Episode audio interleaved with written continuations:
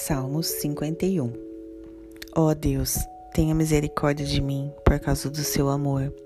Por sua grande compaixão, apague a terrível mancha dos meus pecados. Lave-me de toda a minha culpa, purifique-me dos meus pecados.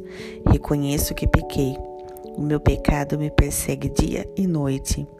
Pequei contra o Senhor, somente contra o Senhor. Eu sei que o Senhor condena o mal que cometi e tem toda razão em me castigar. O seu julgamento é perfeitamente justo. O fato é que já nasci pecador desde o momento em que a minha mãe me deu a luz. A sua vontade é ver a verdade no coração do homem. Ensina-me a sua sabedoria no meu coração. Limpe-me com isopo e ficarei puro. Lava-me e ficarei mais branco do que a neve. Faça-me ouvir de novo sons de alegria e de felicidade. Os ossos que o Senhor esmagou se alegrarão novamente. Não fique olhando para os meus pecados, apague todas as minhas faltas. Crie em mim, ó Deus, um coração puro. Coloque em mim pensamentos e desejos limpos e sinceros.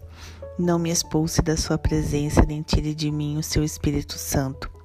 Dê-me de novo a alegria da sua salvação e conserve em mim um espírito desejoso de obedecer. Então poderei ensinar seus caminhos a outros pecadores para que eles se voltem para o Senhor. Ó oh Deus, Deus da minha salvação, livre-me da culpa dos crimes de sangue.